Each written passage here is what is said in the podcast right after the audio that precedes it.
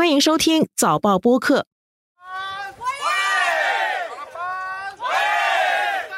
第十五届马来西亚大选已经在十一月五日完成了提名程序。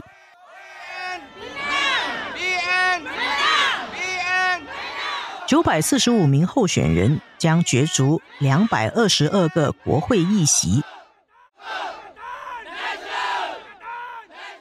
候选人的人数创造了马来西亚选举史上的最高纪录。政坛元老们再次登场，包括高龄九十七岁的前首相马哈迪，他也率团出征一百二十多个国会议席。They can say I should have retired, but as you can see. At ninety-seven, I'm still standing around and talking to you. 许多新政党和独立人士也加入了这场战局。一场大混战会对谁更有利？谁会在生死之争中胜出？马来西亚过去四年来换了三位首相，这一次全国大选尘埃落定之后，马国政局会迎来稳定的局面吗？纵观天下，监测中国心跳。早报播客东谈西论，每周和你一起探讨国际热点话题。各位听众朋友们好，我是联合早报副总编辑韩永红。马来西亚全国大选已经全面开打，今年的候选人人数创造了马国选举的最高纪录，而且绝大部分的选区都出现多角大混战。今天我就和联合早报负责东南亚新闻的国际新闻组主任黄慧敏来一起跟大家谈谈这一次的马来西亚大选。慧敏你好，哎，永红好。慧敏，你先给我们介绍一下这次马来西亚全国选举的大混战局面嘛？整个马来西亚它其实分成十三个州和三个直辖区，这十三个州和三个直辖区呢，就分成了二百二十二个国会选区啊，也就是有两百二十二个国会议席。这是在国家的层面，这样在州的层面呢，它还有个州议会，每个州呢它的议席数量就不一样了。十三个州加在一起呢，就有六百多个州议席。那不论是州议会或者是国会哦，要掌政的话，它需要至少过半的议席。所以在国会方面要执政呢，是要拿下至少一百一十二个席位，不然他就得找其他的政党来一起凑数。这次的这个全国大选哦，各党争夺的就是那二百二十二个国会议席。然后州议席方面哦，这次只有三个州议会有州选哦，然后在外加沙巴的一个补选议席，所以总共是一百一十七个。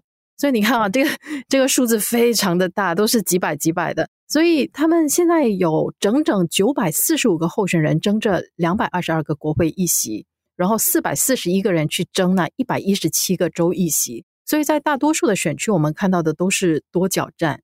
在国会议席方面哦，就有近七成是三角到六角站，然后甚至还有一个就是在那个吉隆坡的巴都国会议席，它出现的是十角的一个大混战，十个人抢一个位。那马来西亚大选过去经常会出现这种多角战的局面吗？多角战其实，在马来西亚大选是相当常见的。上一届大选其实他们有很多是五角还有六角站，只是那个数量可能没有这次这样多。然后上次当然也没有这次那个吉隆坡那边那个十角站哦。如果我们单看国会议席的候选人，本届的九百四十五个人确实是马国历来最多的一次。其中一个很大的原因是马国国内的政治过去几年进一步分裂，然后他的那些主要政党的联盟全部都在分家。上届大选呢，我们主要看到的是五统主导的国民阵线，也就是国阵对垒希望联盟西蒙。当时集结了好些在野党，主要的反对党头头们啊，如什么土团党的马哈迪啦、穆尤丁、公正党的安华、民兴党的林冠英，全部都在西蒙。不过，二零一八年大选西蒙入主不成之后，他下来的四年里，就是二零一八到二零二二年，我们看到反复的是出现那种议员撤回了对首相的支持，政府倒台换首相，政治联盟重组执政，政权的一个轮替，这样来来回回哦，那个新仇旧怨很多。首相四年他们就换了三个，现在西蒙主要只剩下安华的公正党和主攻华人选民的那个民兴党。那土团党呢，则已经是脱离了西蒙。土团党在西蒙政府倒台后，其实是跟国阵和伊斯兰党合作，组成了一个新的政治联盟，叫做国民联盟，也就是国盟了。然后现在是执政，但当然国阵现在呢，又已经和国盟分道扬镳了。马哈迪也离开了土团党，然后创办了一个新的那个祖国斗士党。然后他们在几个月前刚刚拉拢了一些比较小型的马来微型政党，还有组织成立一个新的政治联盟，叫做祖国行动阵线，我们简称祖阵呢。所以目前整个局面跟二零一八年比起来，其实复杂了很多。过去一个多月，个别的那些在野党，包括马哈迪自己哦，他都有出来说，我们反对党应该再次合作，一起对抗国政，这样才有足够的势力推翻国政。不过，因为刚才我们谈到的那些，就是过去四年来的那些恩怨啊，什么互相推翻了、背叛，所以这些谈判基本上到目前为止都是失败的，所以也就出现了现在这种混战的局面，每个阵营都要派人去竞选。听慧敏这样讲，就是感觉已经没有什么互信了，政党啊，还有政治联盟都不停的在分裂，就形成一个高度分散的一种局面呢。最后呢，混战的结果。从那个政党跟候选人的角度来说，会对谁比较有利呢？这个其实很难讲。一般会说，你多角战的时候，对于连任者是比较有利的，因为反对党他们之间会分保各自的那个选票，然后你这个寻求连任者，他有可能过去几年的一个政绩可以展示。可是这个逻辑本身在马来西亚，我觉得不是很适用，因为首先我们说，那寻求连任者是谁呢？国会解散前哦，执政的里面有乌统、有土团党、有伊斯兰党。可是现在乌统领导的这个国政哦，已经跟土团党是貌合神离了。然后这次大选也说我们不会合作，所以其实谁是连任都不知道哦。对，所以你连连任是谁你都很难说。然后再来就是你这次的几个主要那个政治联盟，他们争取的那个选民重叠性很高。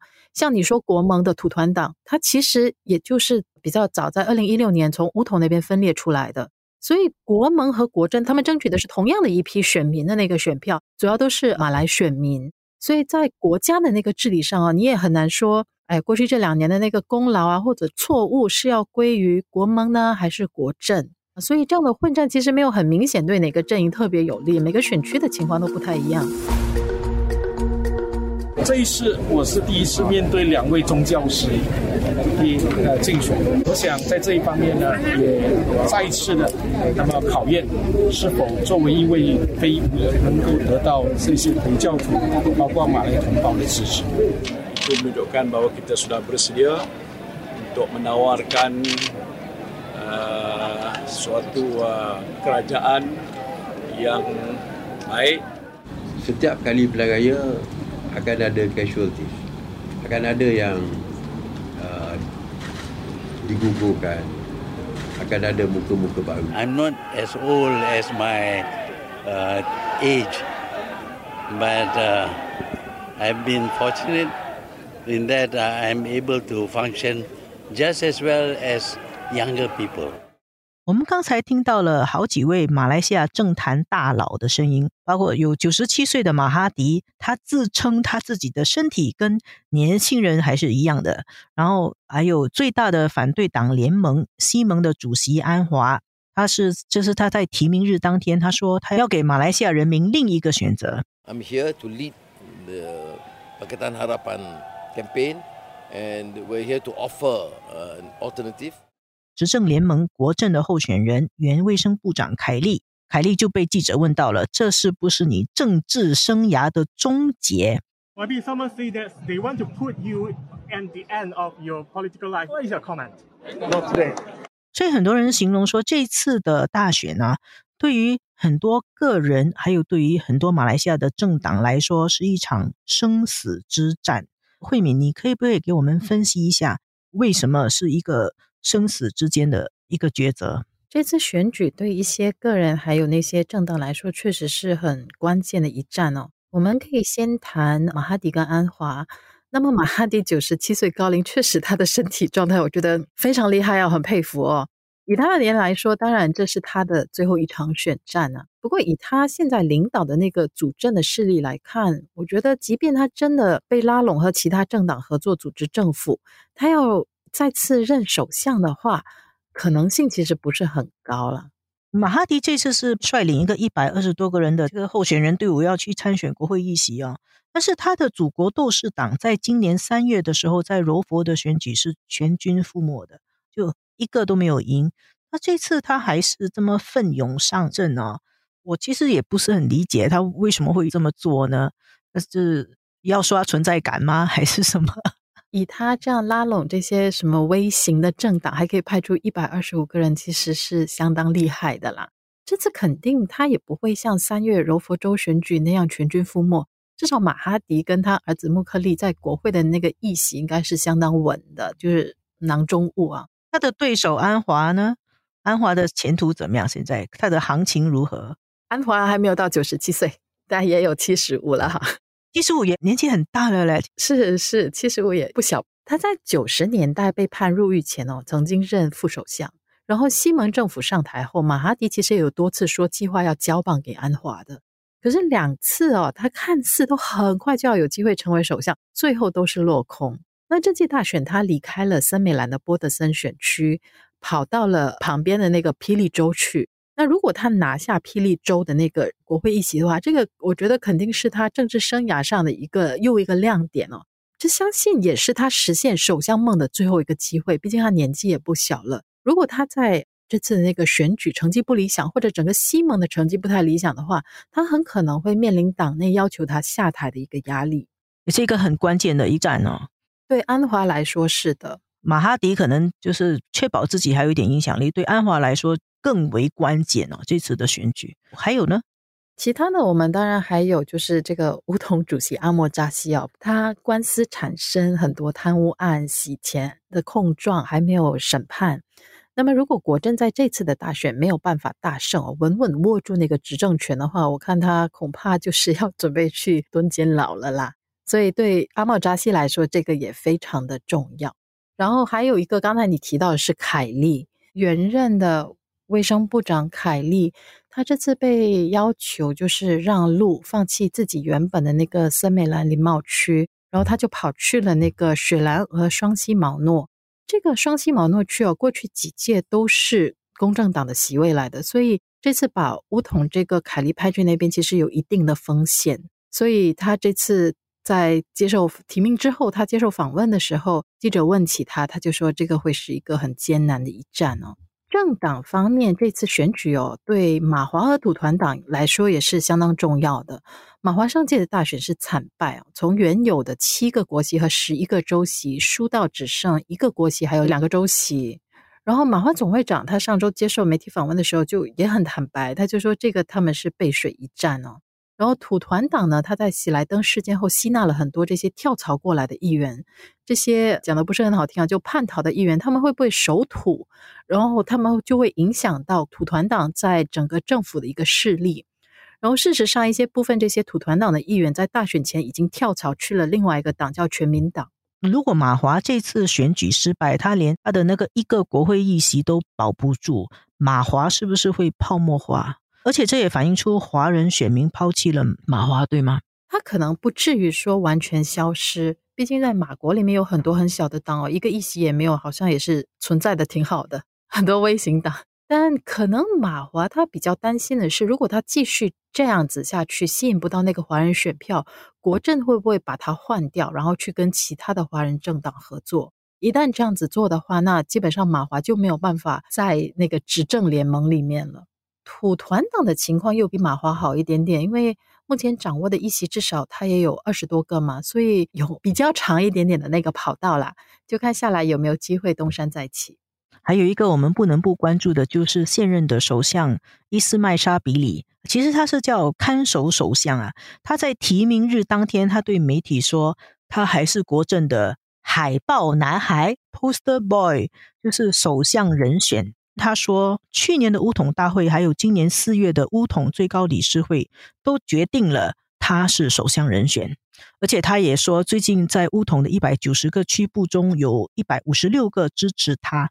那现在这次选举，其实对他来说也是关键。我们刚才说了，很多人是面对生死之战，对伊斯麦来说，也可能也是非常重要的一个生死之战。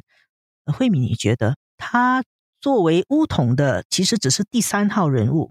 这次选举以后，他会真的去做首相吗？把那个看守首相前面的两个字“看守”拿掉，变成一个得到选民委托的一个正式的首相。我们有个马国的同事哦，他每次跟他聊起马国的政治，他就会告诉我：“哎呀，政治人物讲话你听听就好，不要太认真。”虽然国政的候选人据说都有被要求签署一份宣誓书啊，誓言就是支持伊斯曼沙比里出任这个首相，但真的没有人说得准。国政执政的时候，向来是由乌统主席来任首相的。那么伊斯曼沙比里他在党内其实只是一个副主席，所以属于第三号人物。当初他会被推选为首相啊，只是因为主席阿莫扎西有贪污案在身，不太方便。然后乌统的第二号人物，也就是署理主席穆罕默哈山，他不是国会议员。那么这次大选，刚才我们提到了，就是乌统他大动作的，要那个原任卫生部长凯利让出相对安全的这个森美兰林茂区给穆罕默哈山上阵。如果穆罕默哈山当选国会议员的话，那么在排序上，穆罕默哈山才是阿莫扎西之后乌统的下一个首相人选。但当然，我们没有办法知道说他们党内协议到底是什么。当初说会继续支持伊斯曼沙比里出任首相，很可能是为了换取伊斯曼同意尽快举行大选。那么现在伊斯曼沙比里手中，他是不是有什么王牌可以确保说阿莫扎西过后会遵守这个承诺呢？我们确实也不知道。你觉得这次国政会赢吗？就是马来西亚会不会再一次变天？我觉得变天有一定的难度，至少不止我啦，至少分析的那些政治观察家。全部都觉得说国政还是胜算比较高，主要是西蒙上次他成功变天之后啊，很快就因为内斗垮台，这样很多支持者其实很失望，然后也未必愿意再给西蒙这个机会。所以你可以看到，是很多那些民调里面，很多选民其实对这次的投票都不是很感兴趣。当然，国政这里他因为乌统的那个领导层贪污案产生，所以选民也是有一些保留啊。那目前看来，整个政局分裂，没有一个阵营可以掌握过半议席。那么你下来要看的就是国政跟西蒙他们赢的议席到底差多少，然后他们谁能够比较成功的拉拢其他的政党，尤其是东马的那些政党来共同执政。那么单独就能掌握比较多议席的，就是在东马那边，就是沙拉越政党联盟，他们自己预料可以就拿下二十多个国会议席。如果可以拉拢到他们的话，对于西马这边的那些政治联盟的胜算会就会比较高。然后这个沙盟呢，他应该会比较倾向于跟国政合作，毕竟跟国政合作的次数比较多。然后国政基本上也不去沙拉越那边跟他们竞争国席，可是西盟倒是有派人去沙拉越跟他们竞争国席。所以，如果说西蒙跟国政各自拿下的议席都差不多的话，我觉得沙蒙应该会比较可能是跟国政合作，然后跟国政一起就是组织这个联合政府。基本上还是会是国政继续领导马来西亚。那么，首相会是伊斯麦沙比里吗？他们现在这样大张旗鼓说伊斯麦肯定会继续当首相，要支持伊斯麦的话，如果一上台就把他换掉，好像不太好哦，会难看哦。对哦，反对党一定会拿来说的。所以我觉得一个可能性吧，可能就是先实现那个承诺，让伊斯麦当选首相。不过阿莫扎西他也没有说他要让这个伊斯麦做多久嘛，所以可能就是过后再找个借口把伊斯麦换掉就可以了。唉，又要再换一个首相吗？反正他习惯了。我如果从一个马来西亚人民的角度来看，是不是你这个大混战选举以后，结果也不会有什么变化？确实，我自己是觉得不会有太大的变化，因为你看选民他今年在那个州选的投票率都很低，大家都不太想去投。这样过去几年这些政党感觉上他就是花很多时间在内斗，所以你说从选民的角度来看，嗯，这个选举对于那个国家的治理和发展会不会有很显著的改变？我觉得未必吧。这一次选举以后。马来西亚的政局会不会至少会稳定下来，就不会那么那么分分合合啊，那么多政坛青蛙？我觉得不会。他有一个之前已经推出了一个反跳槽法，不过这个反跳槽法它的有一定的那个局限性。像这次提名日的时候，我们就看到乌统，因为他放弃让一些资深的那个国会议员去参选。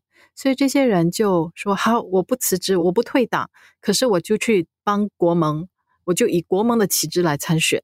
然后结果乌统当然还是开除他们的那个党籍啊。虽然有了这个跳槽法可能好一点点，可是他没有办法完全杜绝这种议员之间跳来跳去，因为利益当前，你不跳的话，在那个执政联盟里面，你可能就没有一官半职。所以其实还是那个博弈会继续下去。嗯。”最后一个问题是，马来西亚是新加坡距离最近的邻国，这次的选举结果可能会怎么样影响到新加坡？我觉得最关键的其实是要看是谁被推选为首相，这个首相人选他对新加坡的态度是不是友善，还有首相他本身在党内是否够强势，是不是有那个能力去引导他的那个外交方向。如果是一个什么东西都是新加坡为敌，觉得哎新加坡就应该顺从我的一个是个小弟弟，那两国关系我想就肯定是很艰难的啦。